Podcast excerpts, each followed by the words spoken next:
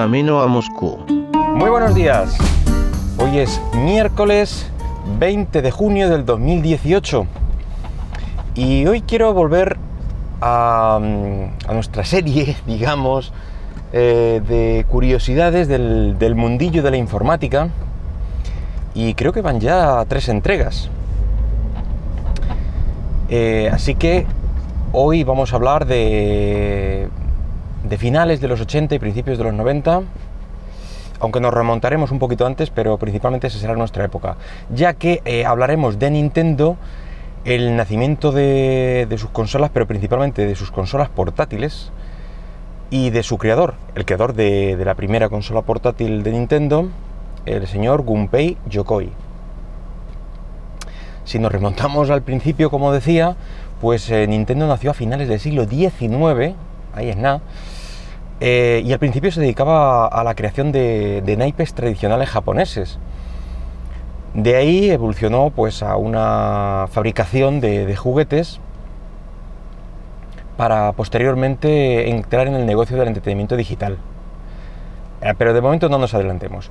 El caso es que en 1965 eh, un joven Gunpei de 24 años en aquel momento entraba a trabajar en Nintendo tras graduarse en electrónica.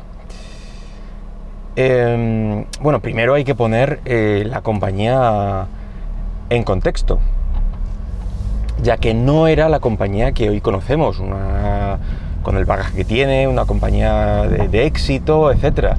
Eh, aún se dedicaba a hacer juegos de mesa, naipes, etc y el caso es que no le estaba yendo demasiado bien el, el negocio.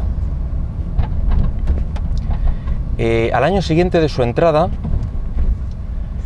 consiguió eh, que uno de sus juguetes, llamado Ultra Hand, pues sacara, sacara Nintendo de, este bache. Y eso catapultó a, a Gunpei como ingeniero jefe de la compañía.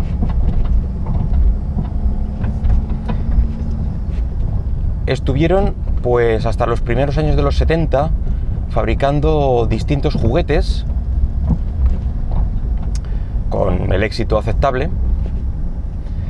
Y bueno por aquel entonces eh, la empresa americana Magnavox eh, lanzó la Odyssey lo que se considera la, primera consola casera digamos de videojuegos y lo que da inicio a la primera generación de videoconsolas en esta época, pues eh, Nintendo se dedicaba a sacar diferentes arcades y ahí pues también colaboraba Gunpei.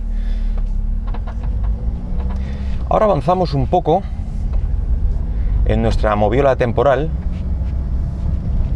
y llegamos a los 80. Y es el momento en que Nintendo lanzará eh, una serie de de máquinas portátiles inventadas por, por Gunpei, la serie llamada Game Watch, de las cuales llegaron a fabricarse hasta 59 modelos diferentes, con diferentes juegos, evidentemente, desde 1980 hasta 1991. En 1983 ya Nintendo lanzó la, la famosa Famicom, eh, que bueno, aquí la conoceremos como, como NES que es la consola de, de videojuegos de, de 8 bits de, la compañía. Pues bueno, la, típica de enchufar a la televisión eh, y disfrutar tus juegos en, en cartucho. Pero volvamos a avanzar en el tiempo para llegar al logro más importante de la carrera de, de Gunpei, la Game Boy y es eh, uno de los hitos no solo de, la compañía de Nintendo y de este creador en particular, sino de toda la, historia de, los videojuegos, ya que es la primera consola portátil real de 8 bits de, de juegos intercambiables por cartucho, es decir, que el cartucho es propietario, claro, eh, a pilas, con pantalla con unos maravillosos cuatro tonos de grises y que, bueno, la publicidad decía que cabía en un bolsillo. Mm, es algo discutible, digamos, porque hay que tener un bolsillo realmente generoso para que quepa ese armatoste. Pero bueno, en los anuncios decía que cabía. Esto ocurrió eh, a mediados de, 1989. Eh, la competencia, evidentemente, no, no se estuvo quieta y Sega y Atari lanzaron sus propias consolas portátiles, dotándoles ya de pantalla color, ya que existían y bueno, era lo que más le, mm, criticaba a la Game Boy. Pero Game Boy pues contaba con la baza del tamaño, porque si la Game Boy era grande, es decir, que las de la competencia eran, eran aún más grandes y más armatoste, eh, el peso, el consumo de baterías al tener estas especificaciones más modestas y sobre todo algo que ha caracterizado a Nintendo a lo largo de los años y que aún sigue siendo de una de las grandes eh, bazas en todas las consolas que saca y son los juegos. Y es que Game Boy contó con su Mario de rigor y otras tantas franquicias típicas de, la compañía, como puede ser Zelda, Metroid, Donkey Kong, y sobre todo uno de los juegos que hizo vender eh, millones de unidades de la consola el solito, que fue el Tetris. Aunque a este juego yo creo que ya le vamos a dedicar un, un capítulo de curiosidades aparte porque, porque se lo merece. Así que Gunpei durante este tiempo fue asignado a la realización de varios de los juegos de su creación.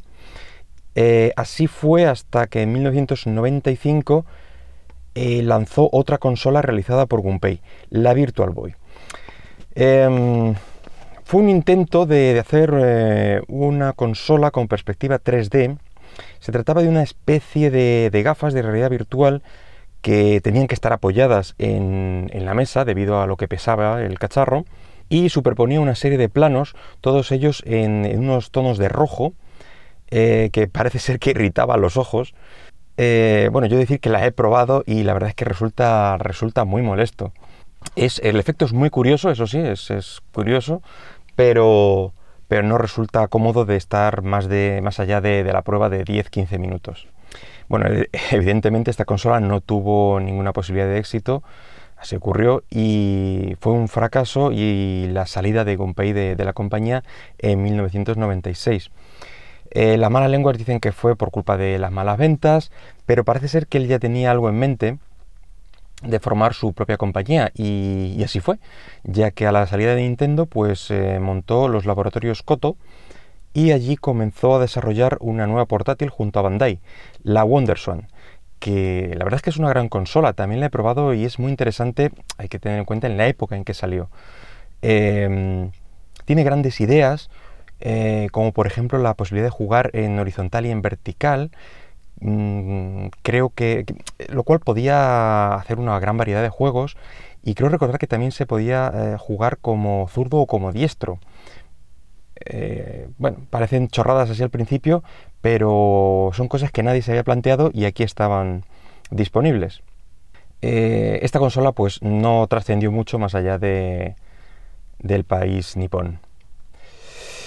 Finalmente se lanzó en 1999, aunque tristemente Gunpei no llegó a verlo, ya que dos años antes, el 4 de octubre de 1997, iba en coche junto con un trabajador de Nintendo y se vio involucrado en un accidente con un camión y aunque resultó herido, pues salió del coche para intentar ayudar al resto de, heridos en el accidente, pero un tercer coche lo, atropelló fatalmente.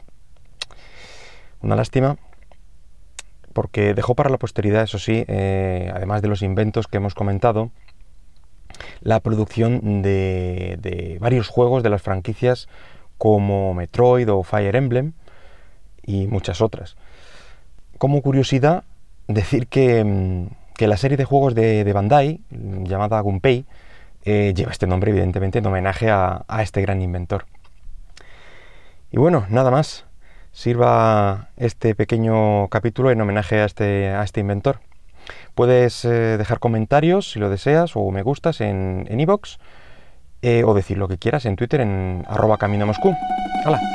¡Hasta luego!